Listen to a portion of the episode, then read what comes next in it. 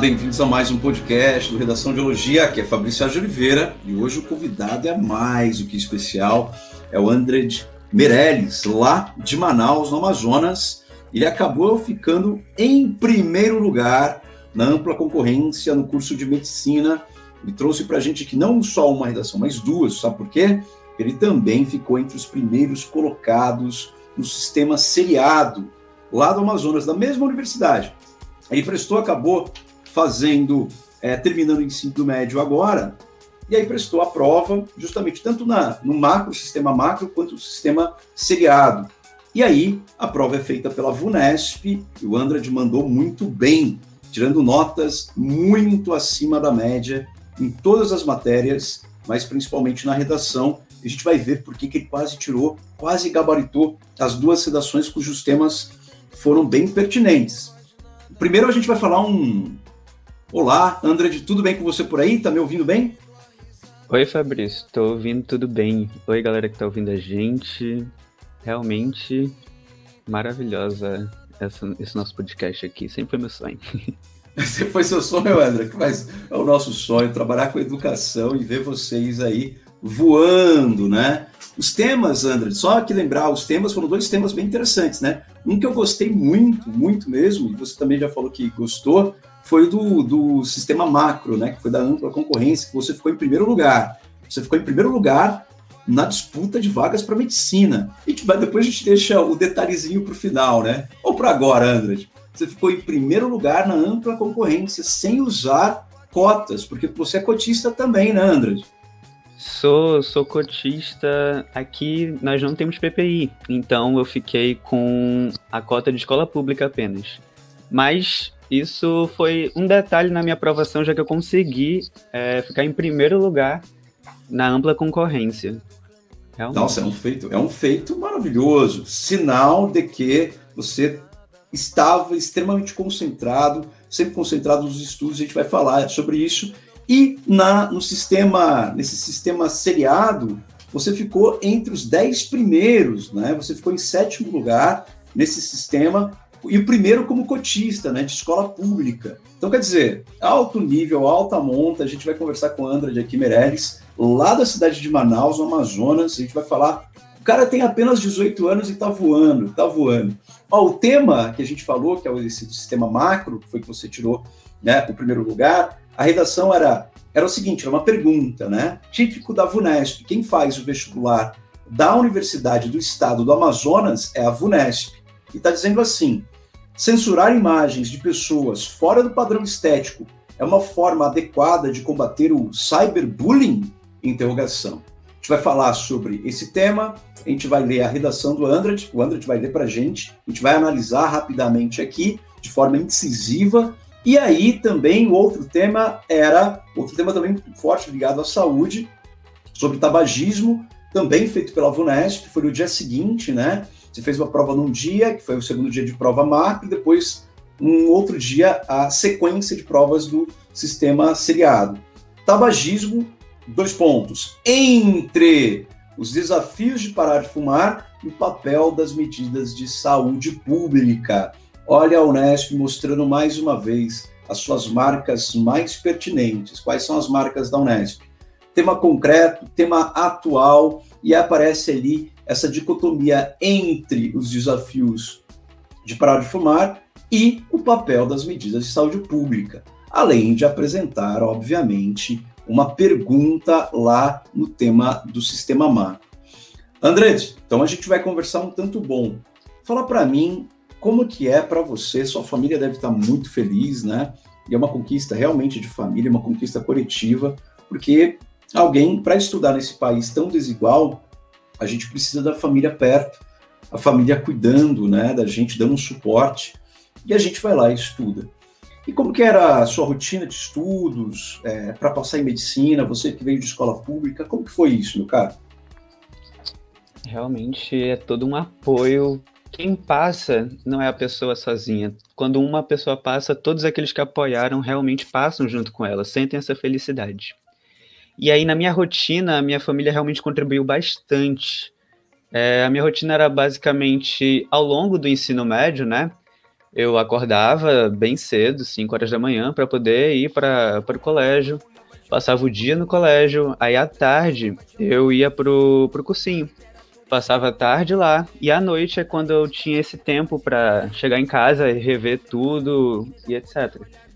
E o principal da minha rotina, eu acredito, era essa parte quando chegava à noite, quando eu via tudo que eu aprendi na escola, tudo que eu aprendi à tarde no curso, e eu via questões, lia o que a gente aprendeu, debateu lá, e passava isso para mim mesmo, era uma revisão do que foi no dia. Isso não, era uma, uma rotina, uma carga horária de estudos bem pesada, né? Como diria Guimarães Rosa, né? É, o capinar é sozinho, a colheita é coletiva, né? A colheita é conjunta, mas o capinar é sozinho. E você mostra isso, né? E em Manaus, né? Acordar 5 horas da manhã, fazendo todo esse trajeto, tá no norte do país, e aí fora daquilo que a gente chama de centro de referência do país, mas isso a gente vai falar hoje. A gente vai falar da questão de, da descolonização das coisas, principalmente nesta sua redação sobre cyberbullying, que você questiona e faz uma crítica bem contundente, maravilhosa, por sinal, né? A sua tese ali é muito clara, a sua tese é muito efetiva na sua redação do cyberbullying. Porque a pergunta colocada lá, né, para todos nós, era a questão se censurar imagens de pessoas fora do padrão estético é uma forma adequada de combater o cyberbullying. E na sua redação, eu estou com ela aqui na minha frente, é? E na sua redação, você chega a dizer de forma contundente que não, né? Logo, a fim de, de diminuir, ou dirimir, no caso aqui, os impactos do cyberbullying, a tentativa ineficaz de censurar a imagem de pessoas fora do padrão estético. Olha a sua tese aqui. O que contraditoriamente contribui para consolidar as implicações dessa problemática. Dois pontos. O padrão imagético propagado pela sociedade e o preconceito que sustém essa intolerância, que é a intolerância do cyberbullying. Essa daqui foi a sua tese sobre o tema. Eu acho que a gente vai falar dessas descolonizações, né, de pensamento, de ideologias, de posturas dentro das sociedades, mudando desse foco, né? Ah, poxa, porque é o sol sul, sol sudeste. Não. A questão não. O Brasil é um todo, a gente precisa descolonizar várias coisas. E o ensino de qualidade está em todos os lugares. Você comprova isso, né? Você comprova isso. Você é a comprovação cabal de que o ensino de qualidade está em todos os lugares e várias escolas importantes, professores e professoras importantes e alunos dedicados como você fazendo a diferença. André, é, como que foi você gosta muito da prova. Eu vi que pelas duas provas, pelas duas redações, a gente vai falar só das redações aqui, você gosta muito da prova da VUNESP, né? É um padrão que você domina. Gostar muito no sentido de você domina. Como foi esse treinamento? Como que é para você? É isso mesmo ou é impressão minha? Realmente, a prova da VUNESP, eu tenho uma familiaridade com ela. E essa familiaridade ela vem também porque, de certo modo, eu sinto uma correlação dela com o Enem. Que basicamente ao longo do meu ensino médio foi o que a minha escola pregou todo santo dia lá, Enem, Enem e Enem. Às vezes, a escola ia para o lado da, das locais aqui, como a UEA, que tem o estilo da VUNESP. E aí, quando ela ia, além de outros estudos por aí, eu me identificava bastante com essa prova. Ela não é. Porque o, o estilo dela geralmente é uma pergunta, ou então é um entre isso ou aquilo, como a gente pode ver que foi nesses dois vestibulares que aconteceu. E aí, o tema que eu mais gostei foi basicamente o primeiro, o do cyberbullying. Porque com ele e o estilo próprio da prova, eu pude mostrar a atualidade, é um assunto atual de é, é pertencente ao nosso cotidiano e como ele realmente é um problema. Ele mostra algo que as pessoas usam para solucionar, como censurar, e elas acham que isso está dando tudo certo. E na verdade, não, não está dando. E aí, esse estilo da prova da VUNESP, por ser um estilo menos crítico, menos profundo, a gente apenas tem que fazer uma, uma boa análise, com certeza, e mostrar isso na nossa realidade. E eu me familiarizo bastante com esse, estilo de, prova, de redação. com esse formato, né? E, e, a coletânea, e a coletânea da Vunesp é sempre muito boa, né, Andrade? Maravilhosa. É, porque ela, ela ajuda. E tinham três textos. Nessa do cyberbullying, que a gente está falando, que foi na ampla concorrência, né? No macro, a gente chama de macro aqui, tinha é, três textos. O primeiro texto da Unicef, explicando o que é cyberbullying, falando que é o bullying realizado por meio das tecnologias digitais. E tem uma hora que o texto da, Uni, da Unicef diz assim: é, quando o bullying ocorre online, pode parecer que o indivíduo está sendo atacado por todos os lados, inclusive dentro da própria casa. Parece que não há como escapar. De fato, né? De fato, o, o, o bullying, ele o cyberbullying, aparece dentro do celular, da própria casa. E aí, o texto 2, que era um texto da, da BBC News Brasil, importante isso, gente. A VUNESP, para quem presta a prova da VUNESP, o André sabe muito bem disso, a VUNESP, ela gosta, ela tem uma coletânea maravilhosa e não é, é, a primeira vez, nem é a última vez que vai aparecer o site da BBC News Brasil como fonte de informação. E aqui traz uma reportagem do Vinícius Lemos falando de uma menina na zona sul de São Paulo, que a imagem dela, a foto dela de 15 anos, virou meme no perfil do, do Facebook. E as pessoas começaram a fazer cyberbullying com ela e ela entrou em contato com o Facebook, o Facebook tentou remover e até hoje a imagem dela está circulando como meme por aí, porque ela fugia dos padrões estéticos, né? E aí ela hoje com 22 anos, né, com 20, porque a, a reportagem é de julho de 2020, então deve estar com 23 anos, ela abandonou a escola, ela ela tentou se matar.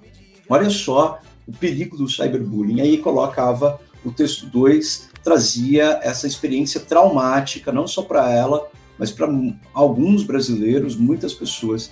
E trazia aqui também o texto 3, era o texto do André Luiz Dias Gonçalves, que era um texto do site Tecmundo, falando do TikTok, é acusado de censurar vídeos de usuários feios e, e, e de usuários feios e pobres. Eu acho que isso daqui é também, minha coletânea é realmente maravilhosa. Primeiro, a Unicef mostrando a problemática do cyberbullying, depois mostrando quais são os efeitos na vida real das pessoas, né? A pessoa tem que abandonar a escola, ele não ir mais para a escola tentar se matar por causa de um bullying, não é? Isso é muito grave.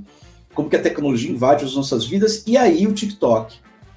E aí tem uma reportagem do The Intercept e mostrando que o TikTok ele foi tinha uma diretriz, né?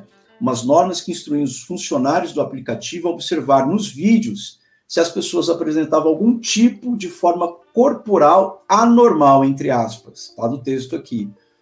O que, que seria isso? Aí é um ponto que a gente vai conversar daqui a pouco. Com uma aparência facial feia.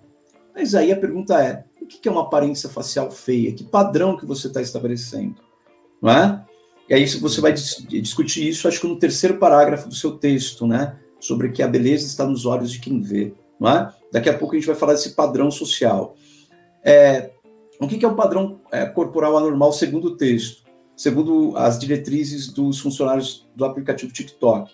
Muitas rugas no rosto, ou ainda sorrisos tortos, ou mesmo uh, alguma coisa, alguém para barrar pessoas com barriga de cerveja. Ou seja, é muito uma, um padrão estético, né? Ligado às questões que são é, mais fitness, né? E aí a gente sabe que sorriso torto, rugas no rosto, é, padrão eurocêntrico, branco, né? Essa coisa meio heteronormativa, branca, eurocentrada, muito mais. A gente vê pelas novelas brasileiras, né? A gente vê pelas novelas brasileiras. Teve um estudo em 2018 que dos de toda a de todo o grupo de artistas, atores das novelas brasileiras das principais redes, como Record, Bandeirantes, SBT e Globo, apenas 8% eram atores negros. Olha que loucura. Sendo que 54% da população brasileira é negra. Então, quer dizer, é desproporcional. Então, vence, parece, quando você está assistindo uma novela da Globo, por exemplo, parece que você está assistindo uma novela da Finlândia. E isso é um padrão estético, isso se reproduz. Isso se reproduz de forma subliminar. né, às vezes ostensiva, basta ver. E seu texto é um texto que faz uma crítica a isso, né, Andrade? Essa coisa do, do cyberbullying, a coletânea te ajudou. Quais dos textos ali você mais gostou, desses três? Eu acredito que o terceiro texto foi, assim, fundamental. Porque ele fala de uma plataforma da internet que censura as pessoas pela, pela aparência delas. E aí a gente começa a se perguntar: e quem é que vai definir essa aparência? Quem é que vai definir o que é feio e o que não é feio? E isso realmente é muito determinista, levando as pessoas a achar que elas não fazem parte da sociedade, justamente porque elas têm características diferentes. Ou quem é que vai determinar quem é esse diferente? E eu acho que o principal, assim, foi essa parte da censura. Porque na sociedade atualmente, é, as relações sociais elas são estabelecidas pela imagem que a gente se propaga. Então, assim, o que você mostra para as outras pessoas é por aí que elas vão se basear, é por aí que elas vão é, basicamente construir a amizade. A sua relação social vai se basear por essa imagética. E quando se censura isso, você não pode exibir a sua imagem. Você não pode. É como se você não fizesse parte das relações sociais, já que elas se baseiam nisso. Então, a, a busca da censura, como essa contradição que o tema vem dar, é tentando buscar ah, a gente censura para que eles não se machuquem, para que eles não saiam feridos da, do cyberbullying. E aí, quando eles censuram uma pessoa fora dos padrões estéticos, a pessoa não pode nem propagar essa imagem. Então, nem fazer parte das relações sociais ela pode, causando algo bem mais grave do que só não deixá-la machucada. Isso é fato, e tanto é uma contradição, né? No próprio texto 3, você, realmente, assim, tem duas coisas que eu queria gostaria de frisar. Tem uma tese tua, tem um argumento teu no seu texto, na sua dissertação, que eu vou pedir para você ler daqui a pouquinho, é, que é muito boa, que você fala assim do apagamento da diversidade, do apagamento da diferença, do apagamento, parece que fica uma ditadura do igual, não é? Todo mundo tem que ter o mesmo sorriso, a mesma sobrancelha, a mesma lente no dente, né? O mesmo cabelo para afinar, entre outras coisas, né? O mesmo busto, o mesmo bumbum, né? Entre outros detalhes, a mesma barriga, não é? Então, o que acontece efetivamente é que tem uma ditadura estética do igual, não só estética do igual, mas parece que tem um valor moral de, do apagamento das diferenças, não é? E isso é uma, uma briga constante. E aí, um outro aspecto colocado aqui é que lá no finalzinho do texto, no último parágrafo, vou, vou aqui ler o último parágrafo, diz assim: o The Intercept, é, ao The Intercept, o porta-voz da ByteDance, que é a empresa proprietária, proprietária do aplicativo TikTok, né, de vídeos curtos, diz que a maior parte das diretrizes obtidas pelo veículo não estão mais em uso ou, em alguns casos, nunca foram utilizadas, além de afirmar que elas eram criadas com o objetivo de combater o cyberbullying e você vai lá na sua dissertação e vai falar, olha, não é bem assim, não vai combater, vai acabar essa, esse tipo de censurar essas imagens distintas, não vai combater o cyberbullying, vai acabar aumentando o, o estereótipo, né, de um padrão. Ótimo texto. Você quer ler o texto agora, André? Pode ser? Você tem ele aí? Pode sim? Vamos lá. Vamos ouvir o André lendo o texto dele que tirou uma nota muito quase 10. A gente vai falar por que ele não tirou 10, a gente vai comentar aqui. Quase 10 e fez com que ele ficasse em primeiro lugar em ampla concorrência em medicina na é, Universidade do Estado do Amazonas. Tá? André, eu, depois a gente gostaria de saber também. Você falou que foi a redação que te colocou em primeiro lugar, né? Foi, foi sim. Foi sim? Então bora para ela. Vamos ouvir. Quero ouvir. Bora lá, quero ouvir. Vamos lá. Na década de 90, a internet, tecnologia inicialmente usada para fins bélicos durante a Guerra Fria, foi disponibilizada para uso civil no mundo. Nessa perspectiva, com o avanço tecnológico, formas de entretenimento como as redes sociais consolidaram-se consolidaram no cotidiano da sociedade. Entretanto, o caráter nocivo da internet não se extinguiu com o fim da Guerra Fria. Assim, odiernamente, ele se evidencia através do cyberbullying bullying praticado nas redes sociais. Logo, a fim de dirimir os impactos do cyberbullying, há uma tentativa ineficaz de censurar a imagem de pessoas fora do padrão estético, o que contraditoriamente contribui para consolidar as implicações dessa problemática. Dois pontos. O padrão imagético pregado pela sociedade e o preconceito que sustém essa intolerância. Perfeito, pode Em mandar primeira- brasa. Ok. Perdão, André, pode, pode ir na sequência. Em primeira análise, a estética física veiculada na sociedade cria nos indivíduos uma necessidade de adequação aos padrões impostos, pois o não cumprimento dos requisitos da beleza, entre aspas, ideal, faz do transgressor um infrator das leis estéticas e, portanto, po- passivo de um julgamento. Dois pontos, o cyberbullying. Nesse contexto, a sociedade do espetáculo, conceito formulado pelo escritor Guy Debord, consiste nas coletividades, cujas relações sociais são moldadas a partir da imagem que cada um propaga no ambiente. Dessa forma, a censura às fotos de pessoas fora do padrão estético revela que essas não podem exibir seus espetáculos e, por conseguinte, são excluídas das relações sociais dessa sociedade, alcançando o efeito contrário na luta contra o cyberbullying. Em segunda análise, a censura de imagens fora do padrão de beleza apenas reforça o preconceito sofrido por essas pessoas, porquanto a não divulgação dessas imagens ratifica a sensação de extraordinário e incomum sofridas com a exposição a fenótipos diferentes do convencional. Dessa arte, quando houver o contato com essas fotos, o sentimento de anormalidade acaba por tomar conta dos, do espectador. Nesse sentido, consoante ao poeta espanhol Ramón de Campo Amor, a beleza está nos olhos de quem vê. Todavia, a não exposição a diferenciados fenótipos aos olhos das pessoas acarreta aversão ao que é diferente. Desse modo, faz-se necessário acostumar os olhos da sociedade para que a beleza de todos seja enxergada pela pessoalmente e virtualmente. Em suma, a censura às imagens de pessoas fora do padrão estético é uma forma inadequada de combater o cyberbullying. Nesse viés, destaca-se o padrão imagético imposto pela sociedade como contribuinte do bullying em meio virtual, ao criar uma distinção equivocada entre beleza correta e uma outra errada. Ademais, o preconceito, julgamento sem conhecimento prévio, devela a falta de contato com beleza de diferente do, sistema, do sistemático padrão estético vigente expondo a necessidade de legislação e respeito às fotos divulgadas na rede. Por fim, a tendência belicosa da internet perdura na explanação dos espetáculos da estética padronizada, dando manutenção ao cyberbullying, que somente será vencido quando a sociedade perceber em seus olhos a beleza da diversidade. Uou, que redação, que redação, meus amigos, minhas amigas. Andrade mandou muito bem. Andrade, tem vários elogios aqui, né? Vários elogios a gente vai falar e vai apontar também aqueles detalhezinhos que não fizeram ela tirar nota máxima. Mas ela é extraordinária.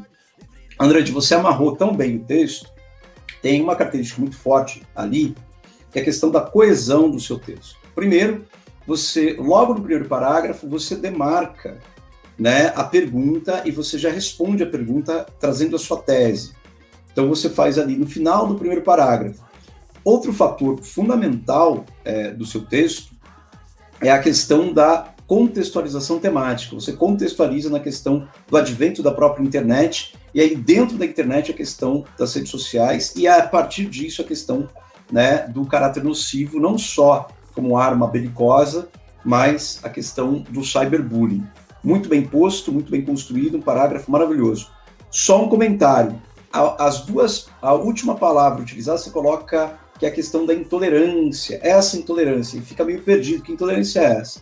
Dá para entender ao longo do texto, em nenhum momento você fala mais de intolerância, você fala de caráter nocivo, belicosa, preconceito, mas não da intolerância. Que intolerância é essa? A intolerância advinda de uma sociedade que constrói a própria, essa própria intolerância, essa própria violência, mas nitidamente dá para ver ao longo do texto, se você tivesse amarrado intolerância com cyberbullying, como o cyberbullying sendo expressão dessa intolerância, ficaria mais coeso. Outro detalhe importante, assim, tem vários detalhes importantes, né? Você usa Guy Debord, com Sociedade do Espetáculo, e você, toda vez que você usava a palavra espetáculo, e de forma acertada, isso que eu vou frisar aqui, você colocava espetáculo entre aspas, porque você estava, olha, que espetáculo é esse? É uma sociedade do espetáculo, não é? E também fazendo uma crítica à questão da imagem, como que a gente vive muito de imagem, muito de aparência, né? O ser perdeu espaço para o aparecer dentro das redes sociais. Quem, a, né, quem, quem, quem é vivo sempre aparece, essa parece ser a dinâmica, né? Você tem que aparecer para conquistar seguidores, entre aspas, aí. Muito bem construído. Tem uma passagem que você vai falar do padrão, duas, na verdade, maravilhosas. Eu acho que no final do segundo parágrafo você faz uma crítica contundente a essa coisa de, no final, né? Justamente dessa forma, a censura às fotos de pessoas fora do padrão estético revela que essas não podem exibir seus espetáculos, entre aspas, e por conseguinte não é, são excluídas das relações sociais desta sociedade, né? Alcançando o efeito contrário na luta contra o cyberbullying. Aqui você está dialogando, aqui você está criticando, aqui você está falando, fazendo um diálogo direto com a coletânea do texto 3. Né? E aí, essas construções. Esse padrão, um outro detalhe, no parágrafo 3, você poderia ter colocado um ponto e seguido na mesma linha, na linha 3, a hora que você fala o Dessart. Você poderia colocar aquele fenótipo, né, diferenciado, de diferentes, é, diferentes da convenção, do convencional, ponto, aí você poderia seguir nisso, daria uma pausa um pouco melhor.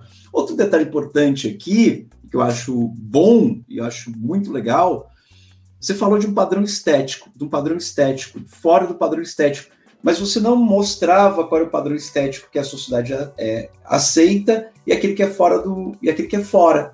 Você falou em, de modo geral. Se você tivesse é, explicado isso num aposto explicativo, como você fez muito bem, você faz duas vezes muito bem. Quando você vai falar de preconceito, no último parágrafo, que você abre um aposto explicativo, julgamento sem conhecimento prévio, e também a hora que você vai falar de cyberbullying, logo no primeiro parágrafo, que você explica o que é cyberbullying, que é o bullying praticado nas redes sociais. Se você tivesse aberto um aposto explicativo ali, explicando qual é esse padrão, eu acho que ficaria muito mais claro é? qual é esse padrão que é renegado e qual é o padrão aceito, porque ele fica meio em suspenso. É um ótimo texto. Vou te falar uma coisa, cara. É, é, só foi maldade que eles não deram nota máxima com o seu texto aí, porque ele está muito bem escrito, a língua portuguesa está exímia, né, pela sua leitura, pela sua contundência. Ela está tão bem escrita que na hora da sua leitura, vou fazer um comentário aqui, você ela está tão bem escrita que tem uma hora, no terceiro parágrafo, para que a beleza de todos seja enxergada pessoal e virtualmente. Olha só a construção aí, justamente do advérbio, né? Pessoal e, virtualmente. Não precisa colocar pessoalmente e virtualmente. Na sua leitura, na sua leitura, você, você falou pessoalmente e virtualmente. Mas ela está tão bem escrita, tão bem posta no papel, seu, que o seu texto ficou muito acima até do normal, né? Quando a gente lê e quando a gente, a gente escreve. Muito boa a redação, André. Algum comentário sobre ela? É, para mim, essa redação das duas que eu fiz nesse, nesses vestibulares foi a melhor, em que eu, a que eu melhor pude me expressar, assim, a minha opinião, porque é um tema atual e aí a gente acaba meio que se identificando mais e mais com ele conforme a sociedade vai avançando nessa, nessa é, relação, nessa submersão da virtualidade. Isso eu acredito que a redação em si, ela ficou para o dia, para a pressão que a gente tem lá na hora, ficou bacana, porque a gente pode no momento, né? Que é uma hora de pressão. Poderia ser melhor, com certeza, sempre, mas para mim foi uma bela redação que eu produzi. Eu posso confirmar isso. Eu, como teórico e leitor de redações há mais de 20 anos, eu posso te dizer, sua redação tecnicamente ela ficou extraordinária. Pra, pela hora da pressão que você estava no vestibular ali, ela ficou realmente muito acima da média e você foi muito contundente, você foi feliz inteligente nas escolhas dos argumentos, nas escolhas estruturais, coesão, e você termina o texto muito bem, né? Você volta para a questão da internet, que foi a partida, o ponto de partida na questão da internet, lugar nocivo e belicoso. Muito bem, André, você foi muito bem mesmo. Como, tecnicamente, eu posso falar assim, do ponto de vista técnico, você realmente foi muito bem, muito bem mesmo. André, tem uma outra redação. Você pode ler ela para gente? A outra redação, o tema a gente já falou no início da conversa, foi tabagismo, dois pontos, entre os desafios de parar de fumar e o papel das medidas de saúde pública. A coletânea também trazia três textos. Um primeiro texto da Juliana Valéria, falando do Dia Nacional de Combate ao Fumo, né, dia 29 de, de agosto, da, da Universidade UFO, da Universidade Federal de Uberlândia, de agosto de 2020. Ela vai falar da Organização Mundial da Saúde, vou resumir aqui para vocês, e fala que o tabagismo é responsável por mais de 8 milhões de óbitos todos os anos no mundo. 8 milhões, gente, olha isso. E pode causar infarto, acidente vascular cerebral, que é o AVC. E é, aí fala que o Sistema Único de Saúde garante tratamento gratuito, disponibilizando medicamentos e além de fornecer acompanhamento profissional. Esse é o texto 1 da coletânea. O texto 2 é um texto do Hoje em Dia e é de agosto, não, desculpa, de outubro de 2019 e fala que as medidas anti-tabaco diminuíram em 40% o número de fumantes no Brasil e vai explicar como isso aconteceu, essa redução de 40% no número de fumantes no Brasil e como que a sociedade... E aí fala é, a questão das embalagens, né, a questão de alertar para o perigo do tabaco, as advertências sanitárias, né, a proibição das propagandas, como que isso ajudou a reduzir em 40% o uso de tabaco no Brasil. Texto 2 e o texto 3, mais uma vez, muito bom texto também, fala da questão de ser fumante no mundo anti-tabaco, reflexões sobre os riscos e exclusão social, na revista Saúde e Sociedade. Também, esse daqui é uma revista de 2010 e vai trazer uma pesquisa da Mary Jane Spink, doutora em psicologia social e professora universitária, que ela vai mostrar que essa pesquisa é, tem a finalidade de entender como as campanhas anti-tabagismo são compreendidas por fumantes. Aí ela vai ver como que os fumantes falaram. E aí eu acho que é o ponto central na pergunta que entre os desafios de parar de fumar, né, o papel das medidas de saúde pública, o papel das medidas de saúde pública está no texto 1, no texto 2. Mas o desafio de parar de fumar está mais no texto 3. E aí o tabagismo, entre os desafios de parar de fumar e o papel dessas medidas de saúde pública. Andredes, esse tema também muito relevante, falando de saúde, a mudança de comportamento. Vamos ler a sua redação, o que você achou? Você quer comentar antes, depois ler a redação? Como que foi para você esse tema?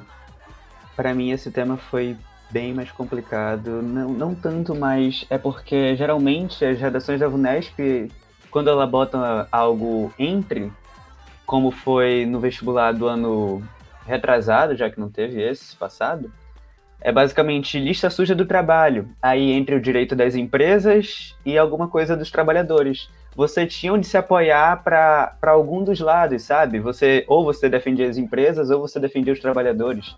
Mas nesse caso, entre os desafios de parar de fumar e a intervenção da saúde pública, acho que é mais ou menos isso, uhum. ambos convergiam para o tabagismo. Eles não, eu não consegui encontrar uma divergência entre eles. E aí eu senti mais essa dificuldade entre defender o, um ponto único. Eu percebi, eu acreditei que eu tinha que investir nos dois, entendeu? Dar destaque para os dois. Perfeito, Esse isso foi... mesmo.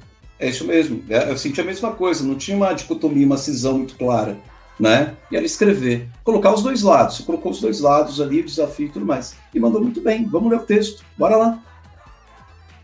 Em O Gambito da Rainha, minissérie da Netflix, a personagem Elizabeth Harmon demonstra um comportamento autodestrutivo ao consumir compulsivamente substâncias nocivas à saúde, como as presentes no cigarro. No entanto, esse consumo não é completamente voluntário mas também fortemente influenciado pelo efeito viciante do uso dessa substância. Fora da ficção, o tabagismo, mal que incessantemente é advertido pelas autoridades de saúde, é uma triste realidade presente na vida de muitos cidadãos, que se veem em um intenso conflito entre os desafios de parar de fumar e o papel das medidas de saúde pública. Dessa forma, a grave degradação da saúde e a conscientização sobre os, sobre os impasses do cigarro na vida da sociedade são temas que orbitam essa problemática. Em primeira análise, o desapego ao cigarro não é uma atitude simples, tendo em vista a dependência que as substâncias presentes nesse objeto implicam ao organismo humano. Porém, as consequências maléficas que marcam a saúde dos usuários são suficientes para o convencimento às mudanças de postura quanto ao seu uso. Nesse sentido, consoante o pensamento do ativista indiano Mahatma Gandhi, a verdadeira felicidade é impossível sem a verdadeira saúde. Isto é, a busca pelos prazeres jamais se concretizará com uma saúde debilitada. Assim, os adeptos ao tabagismo procuram no cigarro a euforia momentânea em detrimento de sua saúde, distanciando-se da verdadeira felicidade. Dois pontos, a plenitude de uma vida saudável. Em segunda análise, as medidas de saúde pública são fundamentais ao exercer o papel de alento acerca das dolorosas, devastadoras consequências do uso do cigarro. Não apenas para o fumante, mas para todos ao seu redor. Todavia, os desafios que dão manutenção a esse mau hábito atenuam a eficiência das medidas de saúde coletiva. Nessa perspectiva, a medida mais eficiente contra esse entrave enraizado na vida de diversas pessoas deve ser adotada juntamente antes da consolidação dessas raízes, ou seja, quando ainda não houver contato com o tabagismo. Dois pontos na infância. Logo, o filósofo Pitágoras corrobora tal pensamento ao enunciar: eduquem as crianças para que não seja necessário castigar os adultos. Portanto, urge a necessidade do reforço à educação infantil contra o uso do cigarro, a fim de que as doenças que acompanham essa prática, ou até mesmo a morte, não sejam o castigo pago por elas na vida adulta. Em suma, o tabagismo é uma realidade vigente na sociedade. Contudo, o papel de conscientização das medidas de saúde pública de sobre, e de sobressair os desafios para parar de fumar. Desse viés. É de, acho que é deve sobressair, né? Deve sobressair. É, deve sobressair os desafios para parar de fumar. Nesse viés, a saúde individual e coletiva é a principal afetada por esse infortúnio, porquanto é degradada em virtude de uma péssima troca por um prazer efêmero. Ademais, o aconselhamento desde a tenra idade é a melhor forma de dirimir os impactos do cigarro e de sua dependência na comunidade, virando, urgindo a presença antes de ocorrer a dependência, visando, correção, visando a prevenção antes de ocorrer a dependência. Por fim, a consolidação de eficientes medidas de saúde pública permitirá que a sociedade alcance a verdadeira felicidade, e esse percalço tornar-se-á apenas parte da ficção, como o Gambito da Rainha. Perfeito, muito bem amarrado. Mais uma vez, tem uma característica muito forte dessa amarração lógica, né? Começa com o Gambito da Rainha, termina com o Gambito da Rainha, né, como uma contextualização, os desafios de parar de fumar.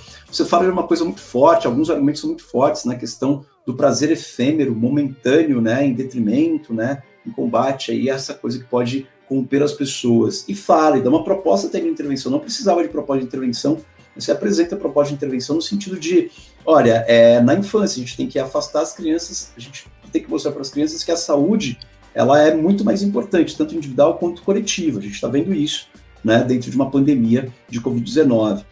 A saúde individual, ela representa também um cuidado individual, representa um cuidado coletivo. O uso de máscaras, né, o uso individual de máscaras, é, diminui em 87% a transmissão, né, a transmissibilidade do vírus né, da Covid-19.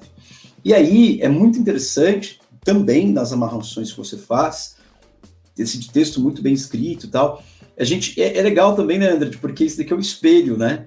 Então a imagem que a gente recebe da VUNESP é o espelho. Então, às vezes, você, o próprio autor tem uma dificuldade na leitura porque a, a imagem está meio. É, como é uma fotografia, né? É, da, é o espelho, então ela fica, algumas palavras a gente fica em dúvida. Mas está aqui, está muito bem escrito, muito bem posto, assim, é um texto maravilhoso.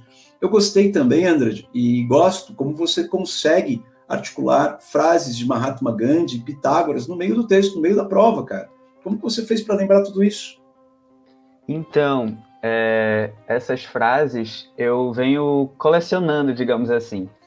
Basicamente, quando eu treino, eu treino uma redação, antes eu vou procurar frases de autores famosos, frases de filósofos e etc. E aí eu procuro sempre por eixo temático. Eu, eu tenho uma dificuldade em assuntos mais específicos. Por isso eu vou procurando algo geral para que quando caia um tema, eu vá lá e, com, e pense em um modo de encaixar aquele eixo temático mais especificadamente com o tema proposto pela redação. Então, ao longo dos meus estudos para construir as redações, eu pesquisava e ia anotando no caderninho, no celular e etc. E aí eu fiz uma lista, ao todo, até agora eu acho que eu tenho 25 citações, que eu reviso de vez em quando, a cada uma semana, duas semanas, para manter essa, essas citações sempre comigo. Isso é perfeito, perfeito. O André deu uma aula aqui. André Meireles, colecionador de frases aí contundentes de filósofos, né? Fazendo muito bem, dando uma aula para a gente de redações. André, 40 minutos aqui, a gente está chegando ao fim do nosso podcast.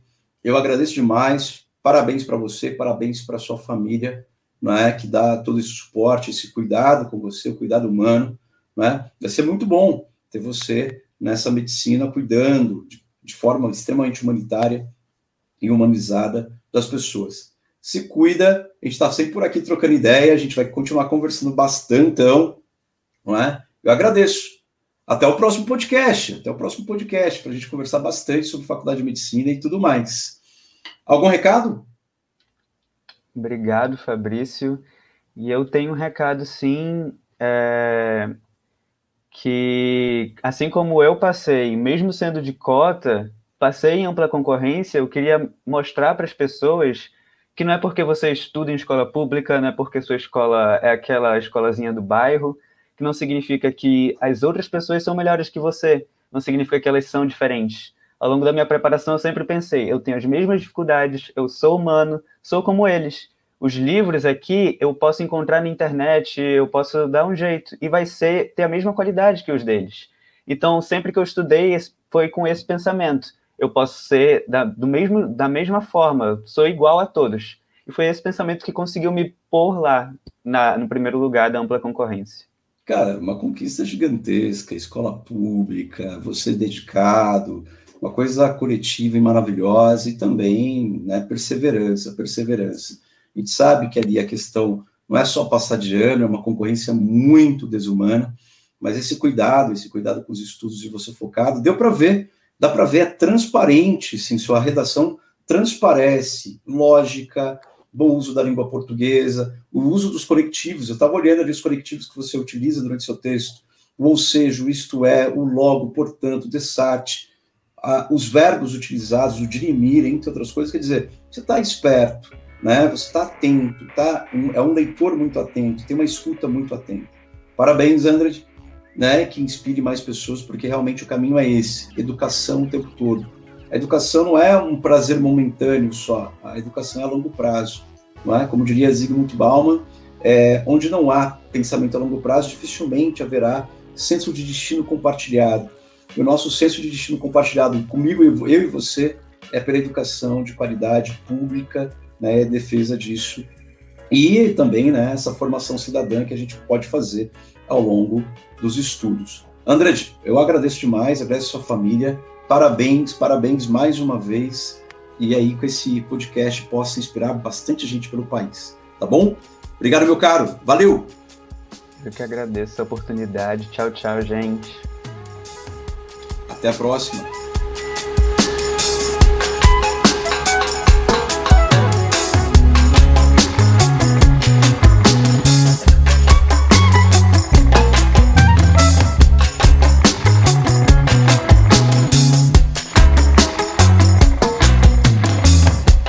Já estou